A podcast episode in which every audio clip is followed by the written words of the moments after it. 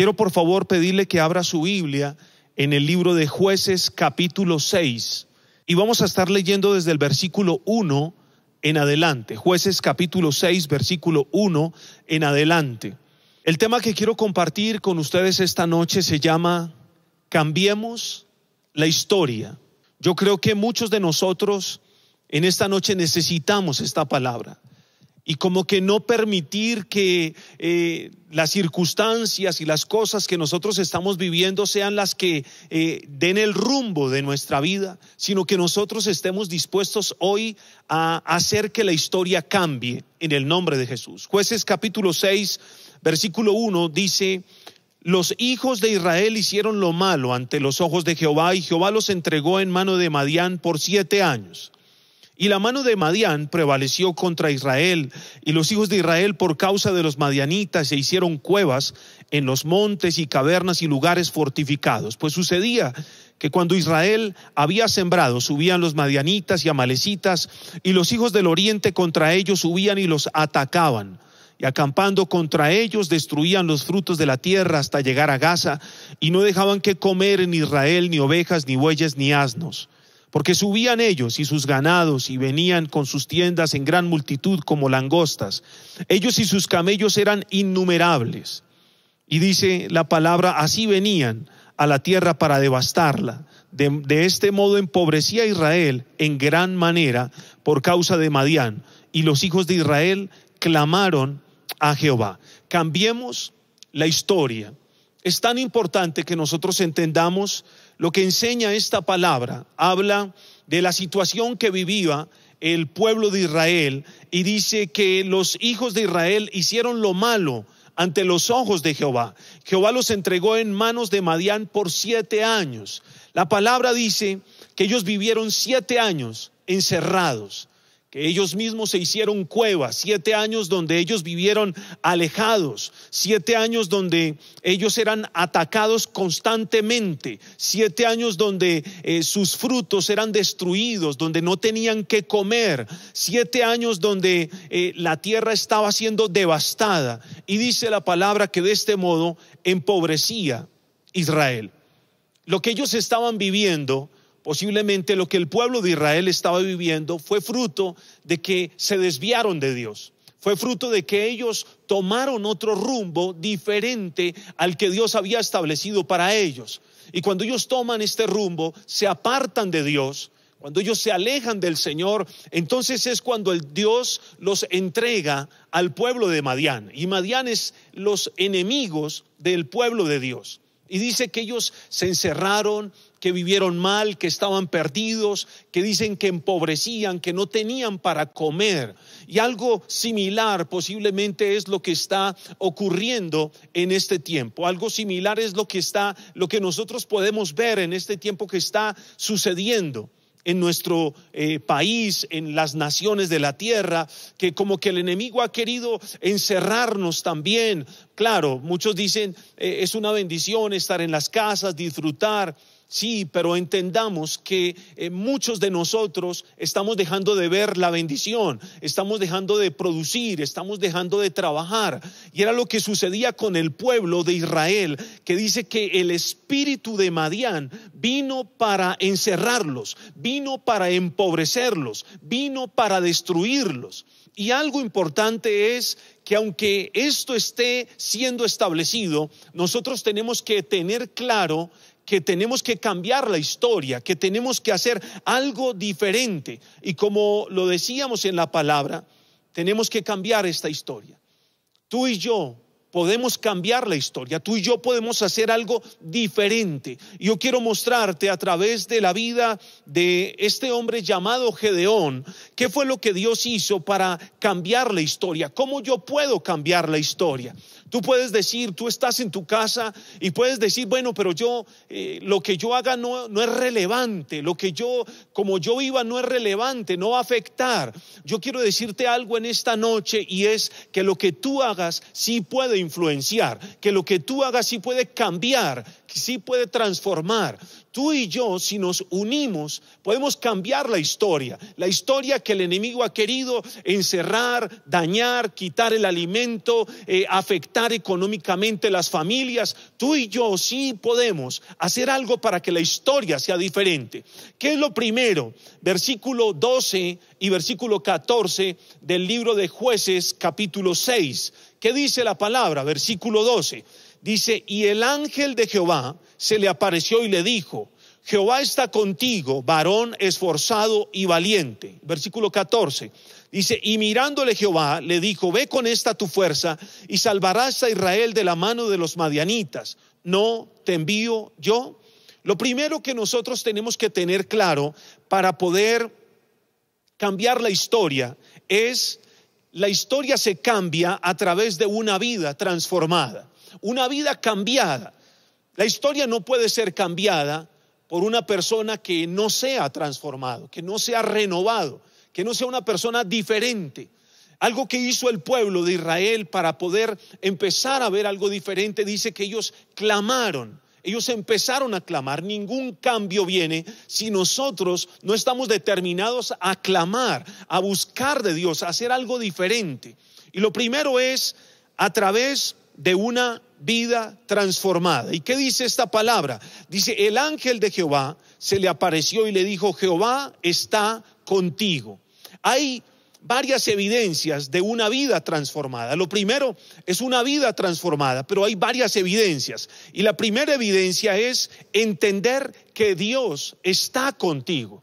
Hay algo importante que tienes que tener claro es Dios tiene que estar con nosotros. Tenemos que buscar la manera de que Dios nos acompañe, de que Dios nos guíe, de que Dios nos dirija, de que Dios nos encamine. Yo quiero cambiar la historia, pero yo solo no puedo cambiarla. La única manera en que yo pueda cambiar la historia es que Dios esté conmigo. Yo puedo cambiar la historia de mi familia, yo puedo cambiar la historia de mis padres, de mis hermanos, de mis familiares cercanos. También puedo cambiar la historia de la gente donde yo vivo, del barrio, del conjunto, del edificio donde yo vivo, yo puedo cambiar la historia de ellos, pero básicamente no podrá ser cambiada si tú no entiendes que Dios está contigo. Dios renovó la vida de Gedeón porque una de las cosas que él tuvo que aprender fue que Dios estaba con él, que Dios iba a estar con él.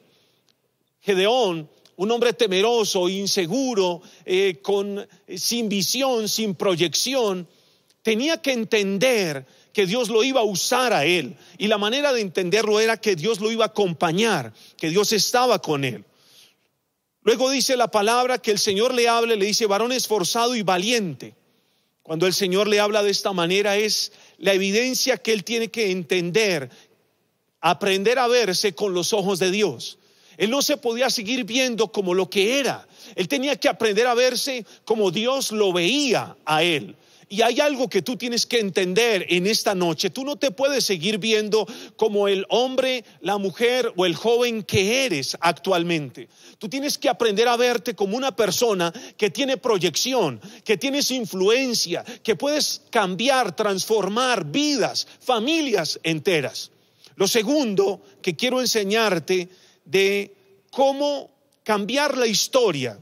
Lo primero es que tú entiendas, que tú comprendas que lo puedes hacer a través de una vida transformada. Pero lo segundo de cómo cambiar la historia está en el capítulo 6 de jueces, versículo 25. ¿Cómo cambiar la historia?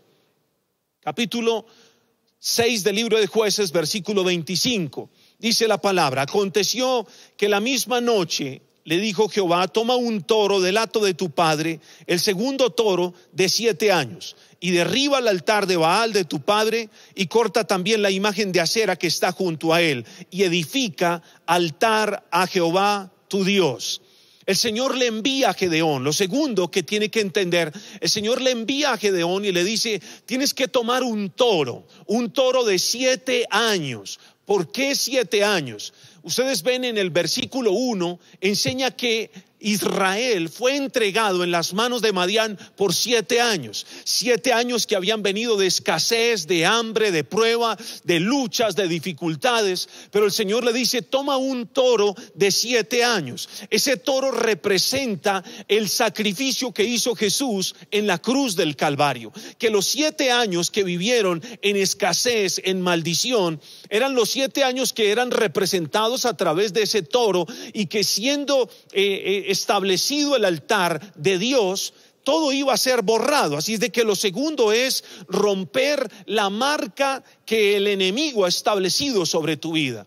¿Cómo cambiamos la historia? Tú no puedes cambiar la historia si el enemigo sigue teniendo y colocando una marca sobre tu vida, una marca de fracaso, una marca de divorcio, una marca de mundanalidad, una marca de lo incorrecto en tu vida.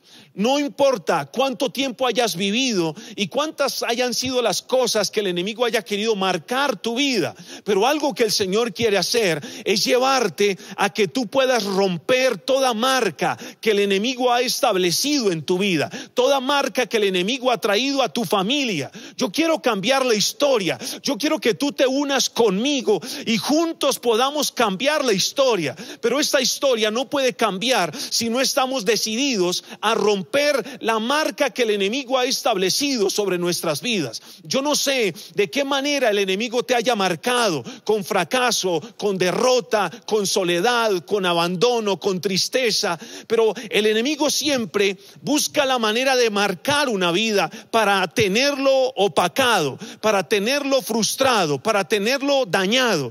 Pero algo que tienes que entender es que lo que Gedeón comprendió era que tenía que tomar ese toro. Hoy tú no tienes que tomar un toro porque hay, hubo alguien que en la cruz del Calvario hace más de dos mil años entregó su vida para quitar las marcas que habían sido establecidas sobre ti. Por eso tú sí puedes cambiar la historia. Tú no puedes seguir pensando que lo que tú hagas no afecta a nadie. No, algo que tienes que tener la claridad es que como tú vivas, afectas a los demás. Tú tienes que entender que tienes que entender, tener un cambio genuino, un romper la marca que el enemigo ha establecido sobre ti. Y esa marca la puedes romper a través de la sangre de Jesús, a través de la cruz del Calvario y estar determinado. Yo me resisto a vivir bajo maldición. Yo no quiero vivir en escasez. Yo no quiero vivir en pobreza. Yo no quiero vivir en hambre. Yo no quiero vivir escondido.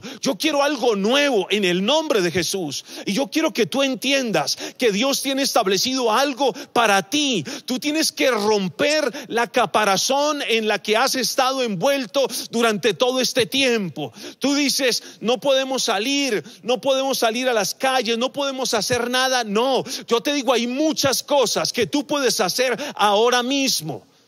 Y lo que tienes que entender es que tienes que romper con marcas que han venido sobre tu vida del pasado. Yo no sé qué cosas hayan marcado tu vida, pero tienes que entender que esas marcas tienes que romperlas, tienes que deshacerte de aquellas cosas viejas que habían marcado tu vida, aquellas cosas que habían encerrado tu mente, dañado tus pensamientos. Tienes que deshacerte de todo eso para empezar a hacer algo nuevo. Tú y yo podemos cambiar la historia de esta ciudad, cambiar la historia de esta nación. Lo tercero que enseña la palabra está en el versículo 34 y 35 de jueces 6. Entonces el Espíritu de Jehová vino sobre Gedeón. Y cuando éste tocó el cuerno, los abisreitas se reunieron con él. Dice la palabra, que el Espíritu de Dios vino sobre Gedeón. Lo primero es una vida transformada. Lo segundo es que tú rompas con el pasado, con las marcas que han venido sobre tu vida. Rompe con eso. Pero lo tercero, tú tienes que buscar que el Espíritu Santo llene tu vida. Tú y yo no podemos hacer nada, no podemos dejar una huella, no podemos dejar una marca si el Espíritu de Dios no está con nosotros. Lo que hace la diferencia en nuestras vidas es que el Espíritu de Dios nos llene, esté con nosotros, Él hable a través de nuestra vida, Él se mueva a través de nosotros. Y lo que hizo Gedeón dice que el Espíritu de Dios vino sobre Gedeón. Y algo importante, lo que el Espíritu hizo fue cambiar la vida de Gedeón, cambiarlo por completo. Por eso dice que él se volvió un hombre esforzado, valiente, un hombre que tenía la fuerza para vencer, un hombre que tenía la fuerza para crecer. Y hay algo que quiero decirte. Dios milagrosamente cambió la vida de Gedeón, como milagrosamente ha cambiado mi vida y como milagrosamente puede cambiar la tuya. No mires lo que no tienes, no mires lo que te hace falta, porque siempre te darás cuenta que te hace falta algo o que no tienes algo. Con lo que tienes es suficiente para que te conviertas en un instrumento poderoso en las manos de Dios. Gedeón lo entendió y él dijo, yo quiero cambiar la historia. ¿Por qué? Porque la situación que vivía su país en ese momento era una situación de caos, de cosas difíciles, como posiblemente las estamos viviendo ahora. Gedeón tenía que esconderse, tenía que estar aislado de todo el mundo. Pero quiero decirte algo, Dios utilizó la vida de Gedeón en el momento preciso, en el momento correcto, como lo quiere hacer con tu vida y con la mía quiere sacarnos de ese encierro en el que posiblemente hemos estado y llevarnos a una dimensión de lo sobrenatural. El pasado que hayamos tenido, sin importar lo que hayamos hecho, el Señor quiere ponerle un punto final a nuestro pasado y llenarnos de su Espíritu Santo para que nosotros podamos entender, yo sí puedo cambiar la historia. Yo quiero que tú hoy, al terminar esta reunión, estés convencido que puedes cambiar la historia de tu familia, que puedes cambiar la historia del conjunto donde vives, que puedes cambiar la historia de tu barrio, de las personas que tú puedes contactar. Yo te desafío para que tomes tu teléfono celular y te vas a encontrar con un sinnúmero de personas que no conocen de Dios, que tú puedes hacer que la historia de ellos también cambie, que la historia de muchas parejas, de muchas familias, sea transformada, porque tú estás decidiendo ser una persona que quiere cambiar la historia. Yo te desafío a que nos unamos y que cambiemos la historia. Dejemos de tener una vida pasiva, dejemos de tener una vida que las circunstancias nos están encerrando, haciéndonos meter en aquella cueva, en aquella casa donde nosotros no podemos salir, no podemos hacer nada. No, es nuestra oportunidad lo primero entiende, una vida transformada. Si tú permites que tu vida sea transformada, Dios hará cosas sobrenaturales. Lo segundo que tú tienes que entender, la Biblia lo enseña, es romper con todas las cosas del pasado. Lo tercero es recibir al Espíritu Santo como tu mejor amigo, como tu compañero. Y lo cuarto que tú tienes que aprender, que fue lo que aprendió Gedeón, a caminar en la dimensión de la fe. Tienes que aprender a caminar en la fe. Este es un tiempo donde tú y yo tenemos que aprender, aprender a caminar por fe, a vivir por fe, a predicar por fe, a que todas las cosas que hagamos las hagamos por la fe, todo por la fe. Anteriormente nosotros podíamos decir, yo puedo hacerlo por fe, pero tenías todo. Yo vivo por fe, pero tenías los ahorros en la cuenta, el dinero en el bolsillo y un sinnúmero de cosas. Y tú podías decir, yo lo hago por fe, pero no. Ahora, como que Dios nos ha llevado a un punto donde todo lo que nosotros hablemos, digamos, actuemos, es realmente por fe. No te sientas mal de vivir por fe. No te sientas mal de que posiblemente solo tienes lo de hoy y, estás preocupado en lo que va a venir mañana. ¿Qué va a pasar? ¿Qué sucederá? No, aprende a caminar en la dimensión de la fe. Dios llevó a Gedeón. Él tenía que enfrentarse contra los de Madián. Los de Madián era un ejército de 136 mil soldados y el ejército que tenía Gedeón eran 32 mil. Y el Señor le dice, Gedeón, en el capítulo 7 de jueces, la gente que está contigo es mucha, es mucha. Y de estos 32 mil, el Señor lo dejó con 10 mil. Y luego el Señor le dice, Gedeón, la gente que está contigo es mucha todavía. El Señor lo dejó con 300. Y con esos 300 el Señor le dice, con esos 300 es que yo quiero que vayas y pelees con los de Madián. Yo te voy a usar y yo te voy a sacar adelante. Saben, este es un tiempo donde nosotros tenemos que aprender a vivir y a caminar por la fe, por los milagros. Tenemos que aprender a lanzarnos y caminar sobre las aguas y ver lo sobrenatural en nuestra vida. Por eso yo quiero decirte en esta noche que Dios está contigo. Dios está contigo como estuvo con Gedeón. Dios nos está diciendo, eres esforzado y eres valiente. Dios nos está diciendo, yo te voy a usar para cambiar la historia de esta ciudad y de esta nación. Por eso quiero que hoy entendamos, tú y yo podemos cambiar la historia.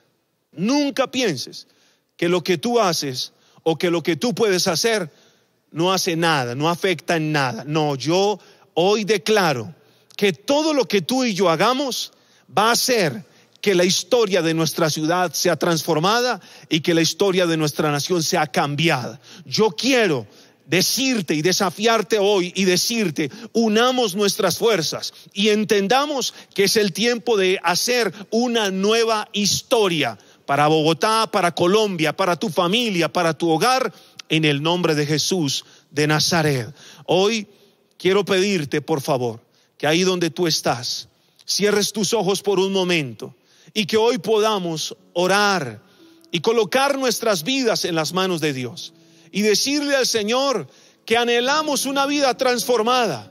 Posiblemente tú eres como aquel hombre Gedeón, con temores, con un pasado, con cosas que te limitan o que tú dices, yo no puedo, yo lo que yo haga no no va a ser mucho.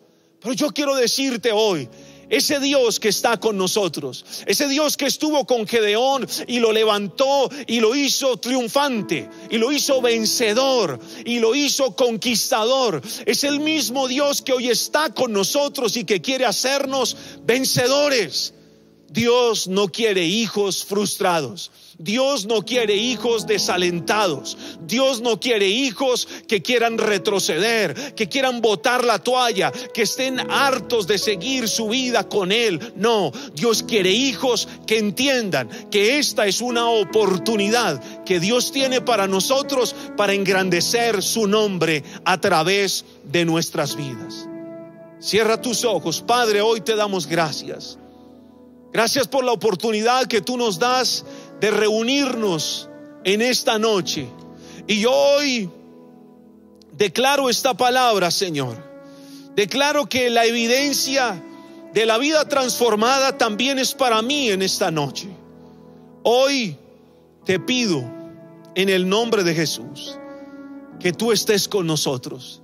Que así como estuviste con Gedeón, Señor, tú puedas estar con nosotros, puedas estar con cada uno de los hombres, de las mujeres, de los jóvenes que está en esta transmisión. Y que tú les infundas la fuerza que le diste a Gedeón, que tú les infundas el aliento que le diste a este hombre para que pudiera avanzar en medio de crisis, en medio de adversidad, en medio de problemas, en medio de hambre, pero que ese hombre en las manos tuyas hizo una diferencia, cambió la historia, Señor. Yo quiero que cambiemos la historia, yo quiero que tú nos uses, que tú nos llenes en esta hora y que nosotros podamos entrar en una nueva etapa, en una nueva dimensión, Señor, y llevar a que nuestra familia, nuestro hogar, nuestros amigos, nuestros compañeros, hoy en el nombre de Jesús de Nazaret.